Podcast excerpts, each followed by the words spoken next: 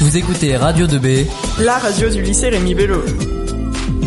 Bonjour à tous, ici Clément sur Radio 2B. Je suis en compagnie de Valentin et Manon. Bonjour. Bonjour.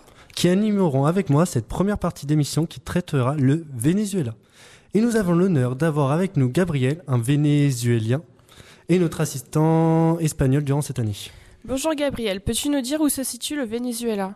Eh oui, bonjour Manon, bonjour Clément, bonjour Valentin. Le Venezuela est situé euh, au nord de l'Amérique latine euh, et euh, est bordé au, à l'est par la Guyane, au sud par le Brésil et à l'est par la Colombie. Et quelle est sa capitale? Sa capitale, c'est Caracas. combien y a-t-il d'habitants?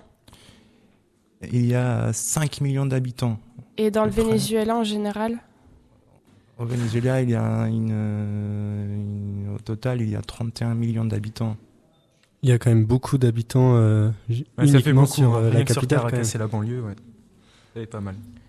Dis-nous quelle est la superficie du Venezuela Et par rapport à la France, par exemple, combien de fois la France? Deux, trois fois la France?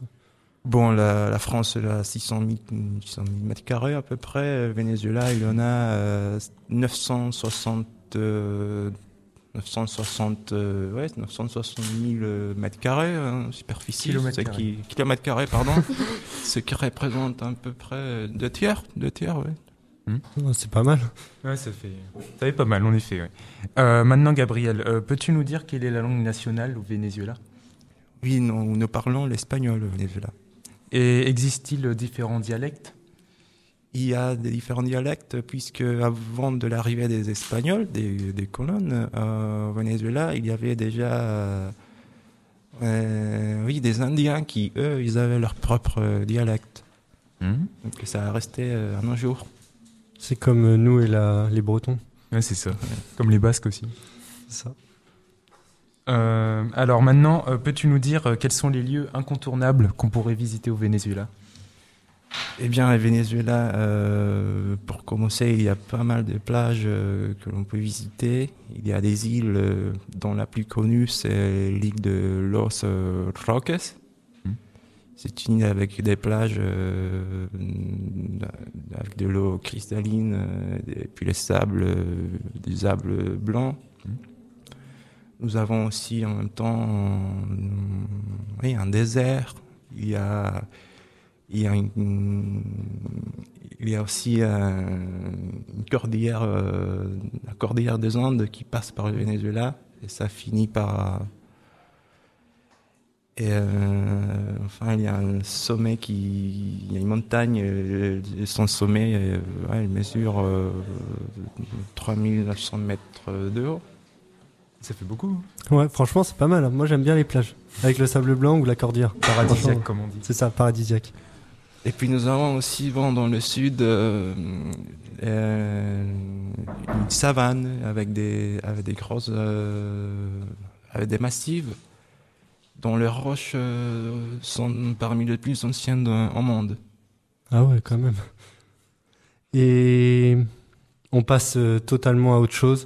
Quel est le président actuel du pays et quelle est la politique bah, du coup du pays? Bon, le président actuel du pays, c'est Nicolas Maduro. Et euh, bon, la politique est basée plutôt par des euh, contrôles des prix, euh, contrôle, contrôle d'échange, un contrôle d'échange monétaire, oui. ce qui permet pas aux, aux, oui, aux citoyens d'avoir accès à la monnaie étrangère. D'accord, merci beaucoup Gabriel, merci à tous. Je vous laisse l'antenne avec Nono après.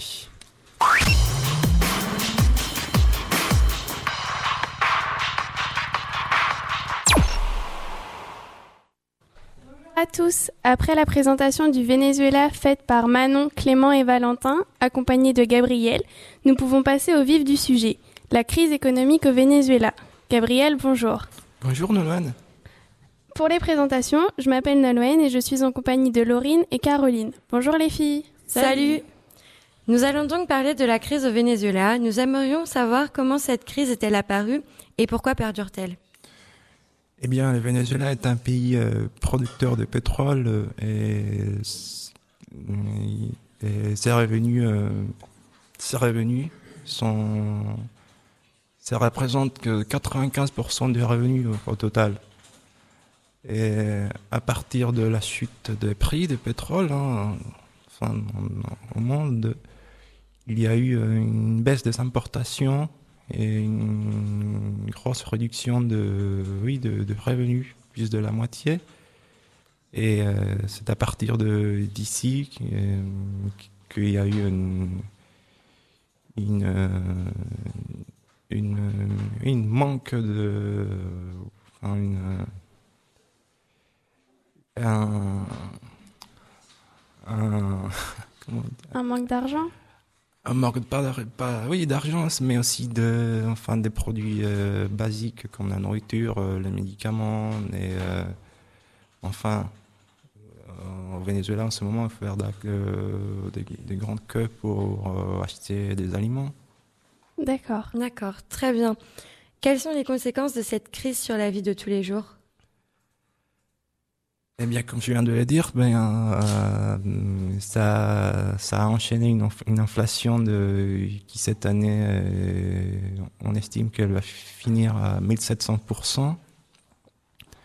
Et les conséquences, eh bien, elles sont, oui, euh, catastrophiques, sans, sans, sans exagérer, parce que les gens, hum, ils doivent faire des queues pendant des heures pour acheter des, des aliments, et euh, les prix, ils augmentent tous les jours. Et puis les salaires, euh, ils, ils baissent. Et par exemple, euh, tu peux nous donner des exemples précis euh, Combien de temps faut travailler pour s'acheter telle ou telle chose, par exemple? Oui, un professionnel, enfin un enseignant, il gagne environ de 25 euros par mois. Et il doit travailler à peu près de 22 heures pour acheter un kilo de sucre. Euh, aussi, aussi pour acheter une roue pour sa voiture, il, doit, il devrait travailler pendant deux mois. Donc c'est un peu... euh, C'est énorme. Quelles sont les principales ressources du Venezuela? Bon, là, euh, ses principales ressources, euh, ce sont le pétrole. C'est aussi un producteur de- d'acier, d'aluminium, mais on trouve aussi des mines d'or au Venezuela. Et c'est oui, c'est plutôt euh, ses principales, euh, ouais, euh, Ressources ressources. Ouais. D'accord. Quelle est l'influence du pouvoir politique sur les exportations? Bon, euh, eh bien, il contrôle, euh, oui, quasiment la totalité des exportations, des importations, mais aussi de, des revenus. Et c'est en même temps, oui, le gouvernement qui distribue, qui essaye de distribuer, enfin, les revenus au, au peuple. Et par exemple, quel est le principal acheteur du pétrole euh, qui vient du Venezuela? Euh, son principal acheteur, c'est les États-Unis. D'accord. Et en fait, tu nous as dit que du coup, euh, le Venezuela n'avait pas accès au dollar ou à l'euro, puisqu'il y avait un contrôle des conversions économiques, c'est ça? Oui, c'est un contrôle de conversion et euh, c'est euh, oui, c'est euh, un peu un, un double discours, je puis dire, mais euh, bon, ça se passe comme ça. D'accord. Eh bien, on remercie vivement Gabriel pour toutes ces informations. On passe l'antenne maintenant à Louise, Marine, Morgane et Arthur. À bientôt sur Radio 2B.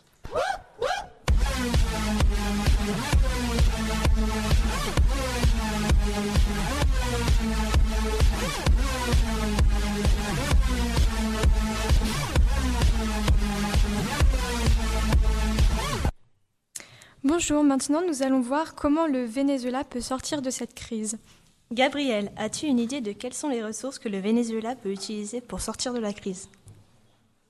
Oui, alors euh, pour commencer, il faudrait, euh, à mon avis, euh, euh, de, enfin, de finir avec le, ces, con- euh, ces contrôles, euh, les contrôles euh, monétaires hein, qu'on a au Venezuela, hein, ce contrôle d'échange, pour que les gens puissent avoir accès à, la monnaie étrangère. Mais aussi, il faut, faire des, euh, il faut prendre, oui, des mesures un peu plus, un peu plus, euh, plus, euh, ouvertes au marché, vis-à-vis du marché. Parce que en ce moment, bon, il y a le contrôle des prix, ce qui ne, ça ne motive pas aux, aux producteurs ni de, eh bien, de produire. Question suivante. Comment le Venezuela peut diversifier son économie? Marine, toi qui es en ES, peux-tu nous expliquer ce qu'est la diversification de l'économie? Alors euh, la diversification de l'économie, c'est euh, permettre à un pays de ne pas être dépendant d'une seule production, donc euh, c'est-à-dire euh, améliorer et développer les secteurs euh, économiques pour ne pas être euh, dépendant donc d'un seul produit, comme par exemple euh, avec euh, le pétrole au Venezuela. Ah oui, d'accord. Merci Marine pour ces précisions. Gabriel, comment penses-tu que ton pays peut diversifier son économie? Eh bien, avec le Venezuela, il y a beaucoup de, de, de, ressources naturelles, voire l'aluminium, euh, l'acier, il y a aussi des mines d'or, et en même temps le pétrole, mais aussi, et surtout, il a une grande capacité euh, de main-d'œuvre. C'est-à-dire, les gens, ils peuvent. euh, euh, c'est de produire, hein, hein, si vous voulez, de, de motiver aux gens de, de produire et, et d'exporter, et, et non seulement de, de vivre des importations. D'accord. Alors, une autre chose, y a-t-il des pays qui viennent en aide au Venezuela, Gabriel? Et euh, en ce moment, oui, il y, a, il y a des pays qui, oui, qui ont des intentions euh, à envoyer de, de l'aide humanitaire, puisqu'il n'y a pas de, oui, de, de, enfin, ni, ni médicaments, ni, ni de la nourriture. Mais en même temps, bon, on- nous avons un gouvernement qui, qui n'accepte pas de l'aide, en fait. D'accord. D'accord. Maintenant, nous allons voir l'influence de la politique vénézuélienne dans cette sortie de crise. D'après toi, Gabriel, y a-t-il un problème de corruption au Venezuela? Si oui, quelle en serait l'origine pour toi? Euh, oui, bon, il y en a, oui, certainement, mais euh, avoir l'origine, c'est euh, c'est juste pour moi, à mon avis, l'origine des mots, c'est c'est le contrôle des prix qui, qui, qui est imposé et l'imposition de, oui, une économie planifiée, je suis sûr. C'est C'est- une économie planifiée. Merci beaucoup euh, Gabriel. Donc c'est la fin de notre interview. À bientôt sur Radio 2B.